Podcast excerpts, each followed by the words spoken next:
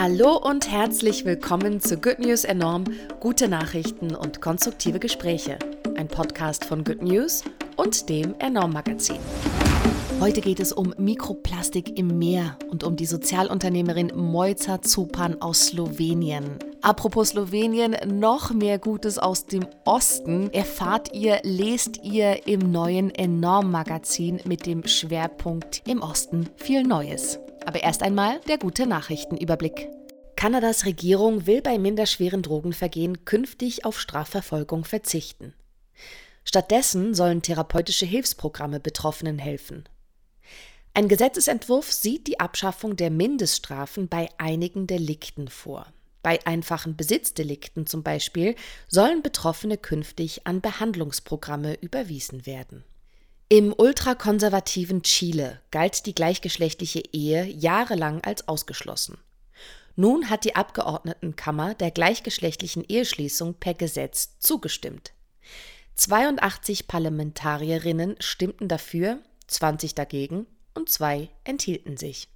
Ein Forschungsteam des Göttinger Max-Planck-Instituts hat in einer Studie berechnet, wie gut FFP2-Masken vor Infektionen schützen. Das Resultat? Sehr gut. Wenn man 20 Minuten mit einer infizierten Person in einem Raum ist, liegt das Ansteckungsrisiko lediglich bei 0,1 Prozent. Und richtig sitzende FFP2-Masken schützen bis zu 75 mal besser vor Infektionen als OP-Masken.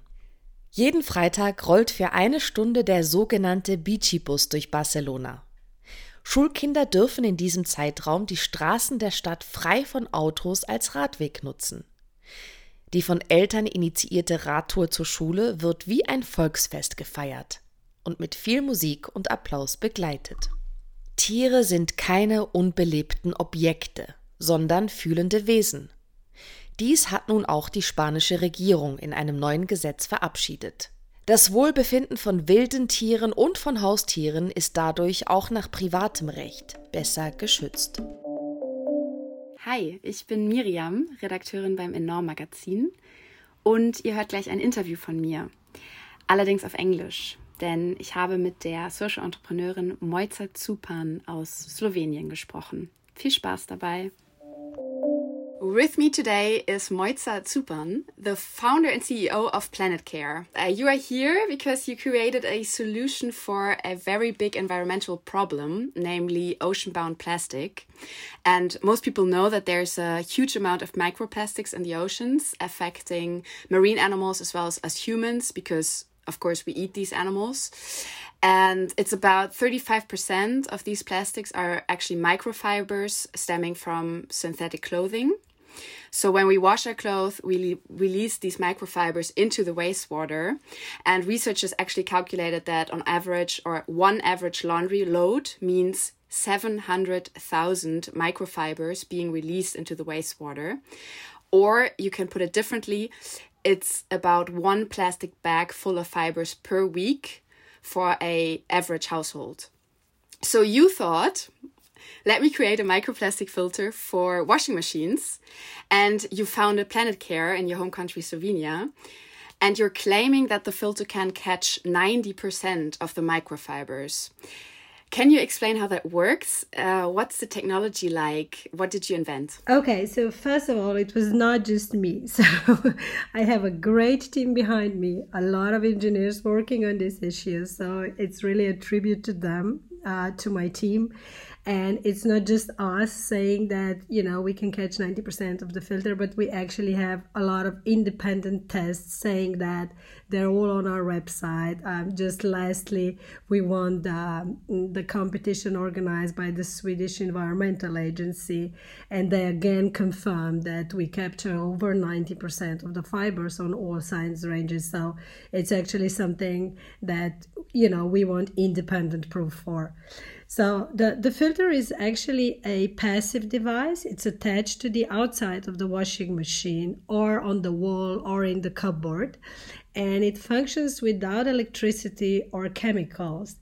So it was actually hard to design a filter that could consistently capture a very broad range of of fibers because you know fibers are like spaghetti. They're just you know they, it doesn't really matter the length. Sometimes they just go through so they're quite challenges uh, challenging to to filter. So what we did um, we solved the problem by combining um, multi-dimensional uh, filtering um, steps and these stages have large capturing capacity and they you know each each of the stages actually prevent clogging from the first one. So the filter actually combines broad range of pore sizes arranged in a way to maximize the active surface. So apart from fibers actually getting caught in the pores fibers are also captured by adsorption so they actually stick to the surface. Um, what was really challenging is to find the optimal balance between durability and retention rates. So, you know, you want very high retention rates because you want your device to be effective. But then you also want your device to be actually used by real time users. So it needs to be user friendly. So maybe it's no problem to design, uh, you know, a filter that would capture 90% of the fibers, but it would only last one wash cycle. And let's say for you, that would be just impossible to, you know, like exchange it or clean it after every cycle. So we wanted to prolong the durability, and I think we we have somehow struck a happy compromise that works with most washing machine and that is to actually uh, exchange it over, uh, after 20 washes. Uh, we also, you know, constantly improve the product, so we keep adding small improvements. We actually just launched a new cartridge, and we're about to launch a new design, uh, a, a, new actually um, the the filter design, the housing design. Uh, as so uh, it was like from the start it was really important that it's efficient practical and affordable because that's also important if you want to make an impact. Mm. and yeah for our listeners who have not seen a Planetcare filter yet maybe we should describe it for for a minute. So it's like it's a cartridge and then inside of the cartridge it's the filter you have the filter medium. I looked at, at looked at uh, your tutorial videos online because um, i i was like okay can i actually do this myself so I looked at them in order to test myself. And I actually, my conclusion was I could do this at home myself. I could just, I just need to find the right plugs. But then, like the screwing on and everything, that's so easy to do. So it's really, you just pl- um, plug it next to the washing machine. You just glue it there actually. And then the rest you can just screw on. So it's really, it's actually really straightforward. But maybe can you explain a bit more about the setup um, of the filter and then um, what happens when the, the filter medium is full? Okay, so just to go back to your last question, so it's what we call actually it's a filter housing, and it um, for German audience, I, I, mean everybody almost knows Brita water filters, so it, it's it's a little bit like Brita water filter. So it's a housing, and then inside there are the cartridges. So after every, each twenty washes, you just exchange the cartridge and replace it with a new one. So what happens next? That's your that's your uh, next question actually is when the cartridges are full and when you have the last cartridge in, you actually send the used ones back to us free of charge to you. This is what we call our closed loop service because for us it's really important for the fibers, for the caught microplastics, not to get re released into the environment.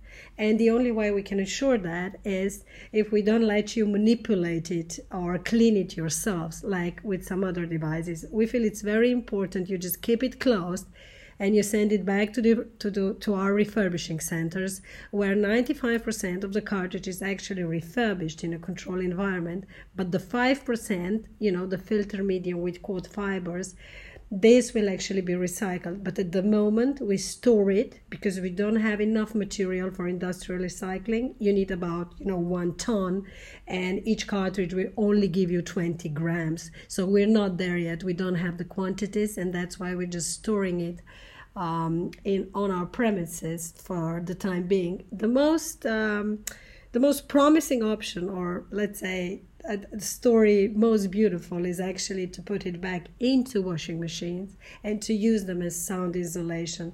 So this is something we're discussing now with uh, with OEMs, but we'll see. We are a very uh, let's say this is a very important issue to us so we're closely following the development of recycling options. And once we get one ton, we'll see what's the best option for our material. But we definitely want to give it a meaningful, a meaningful second life. Yeah, so it becomes truly circular product for sure. Um, like every aspect of planet care. Um, yeah, that's like you have some time to think about it. You have you keep on storing, and then uh, in a year maybe you're you have the perfect solution what to do with uh, all the poly polyester fibers. Uh, like I said, we're really following this closely, and we're in talks with all you know world leaders on the topic. So I'm sure that soon we'll announce what's the best thing to do with it. And you also told me uh, before that you're actually you have mobile storing um, sites, right? Actually, it's a step further to where we are now. It's when we scale up, and we're doing it now. We will deploy like mobile refurbishing unit all over the world because you see, we have clients really worldwide, from Australia to Canada, and you know everything in between. So it, of course, it doesn't make any sense to ship all those cartridges back to Europe for refurbishment. So we need to deploy mobile units to you know um, to to countries where we have at least 5,000 users active. So when we reach the number of 5,000 users in a certain place, that is when we deploy a mobile refurbishing unit. So there's no more logistics up in front. Yeah, makes total sense. Yeah, very very cool. Um, let me just quickly come back to the problem how microfibers are polluting our oceans because when we dismantle the problem we actually see different stages of impact so first and foremost we have the fashion companies that use a vast amount of synthetic fibers for obvious reasons so it's a cheap versatile durable material uh, polyester in that case so secondly we have the consumers buying and washing these clothings and then we have the washing machine manufacturers and lastly there are the wastewater treatment plants. So, what could each player kind of involved in this problem? So, the fashion companies, the consumers, the manufacturers, the treatment plants, what could they contribute to the solution? Because they can, they can definitely. Oh, well, definitely. But I think the first step is really we should all admit, I mean, they, all the stakeholders you have mentioned, and, you know, in the right order, they should all admit and acknowledge the existence and the importance of this problem. So that's like the first step. So after that, you know, working together with all the stakeholders, it's, it's not so difficult to actually uh, find a very effective solution.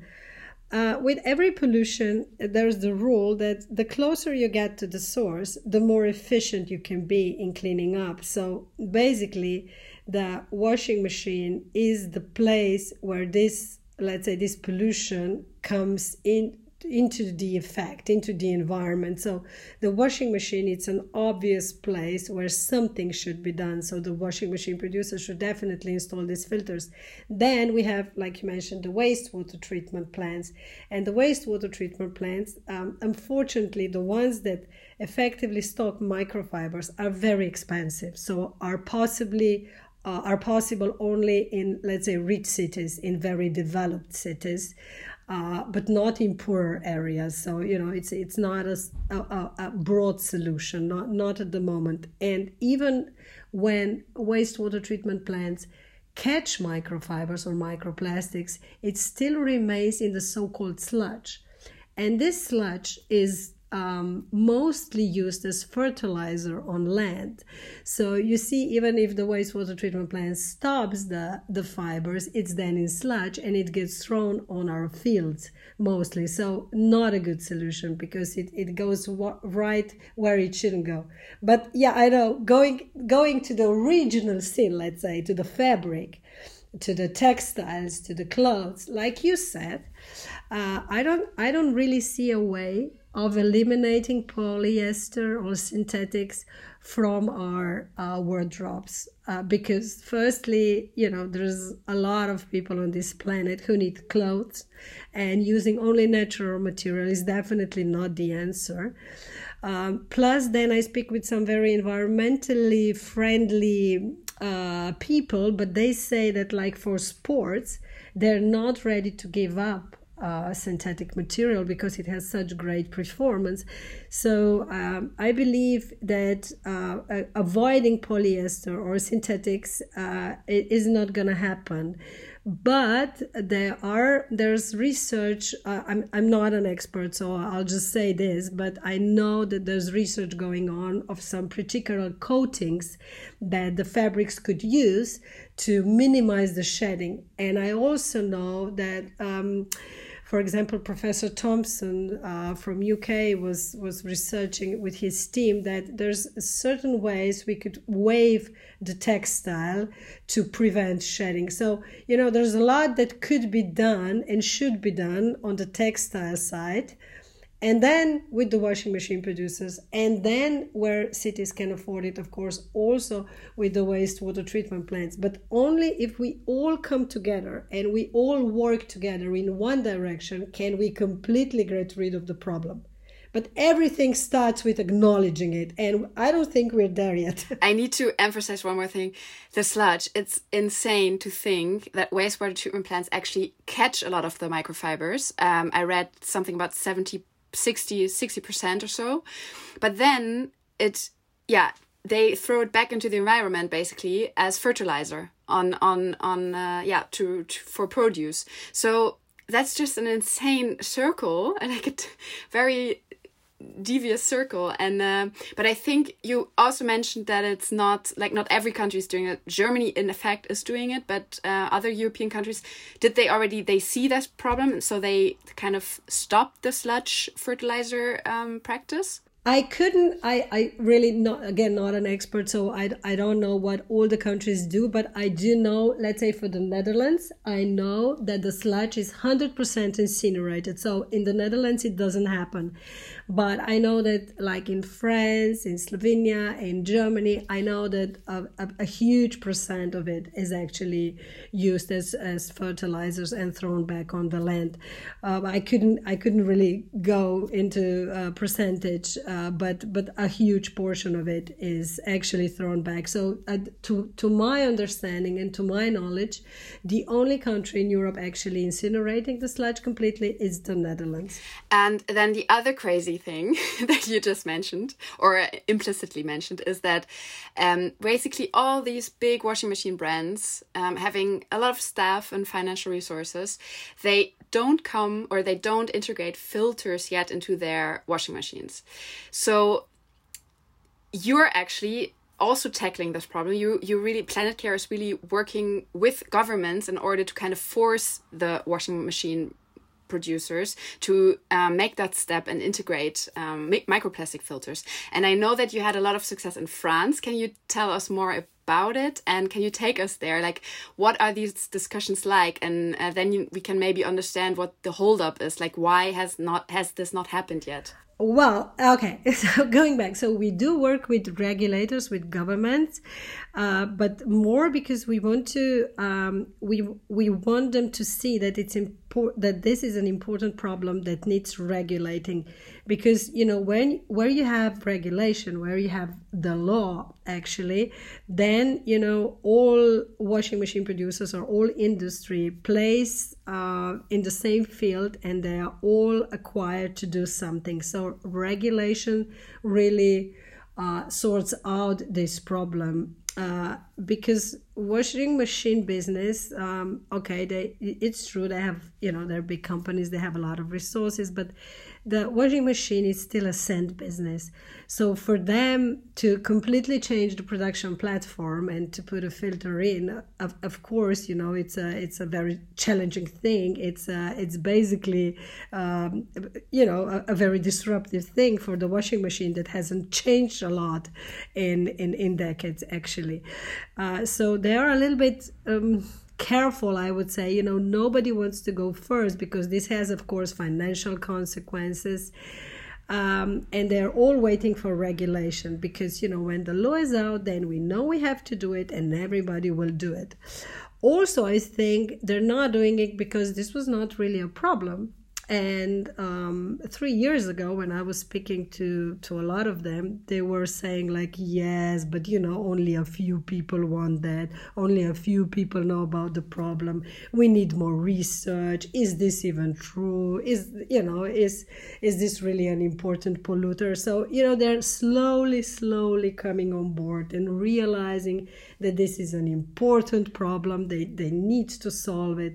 So what we're at planet care really but but not not just us. It's really important that everybody joining our community and having a filter is doing that. So we, I constantly say to our clients, you know, you're not just solving your personal pollution problem. You're contributing to a much greater goal because we're making a change. The more of us out there, the more users we have, the more proof of concept we have you know the sooner we will change the industry. But this is really game changing. This is changing the industry as it is. And of course it's hard. So it, it, does involve talking with regulators and it does involve talking with the industry on the other side. So in france i must say this was not difficult because uh, madame brune Poirson uh, she's the former uh, state secretary she was very um, let's say environmentally active. She was very green at heart and she really she she passed this huge bill uh, that uh, involved a lot of environmental issues and microfibers were among uh, those issues. Uh, i think it was article 9 but she was very you know she was very um, um, she actively tried to solve the matter so she was a very good listener. But when she was talking with the industry when you ask me how it is the industry was fighting back. They were saying like oh but this is impossible. This is very hard to do.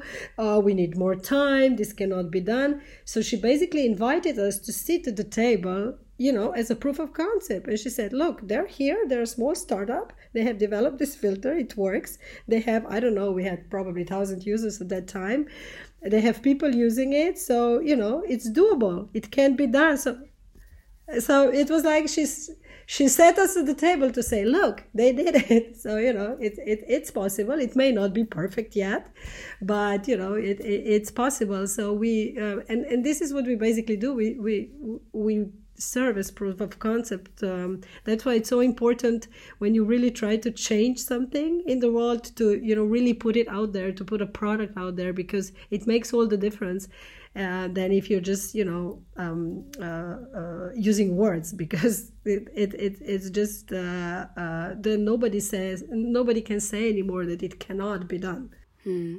Yeah, and now they actually um, prepared and released a, a law um, that says starting from 2025, every washing machine sold in France needs to have an integrated filter, right? Exactly, yes. And um, um, uh, the last time I checked, uh, Austria had a had a similar governmental problem i think by 2028 something like that.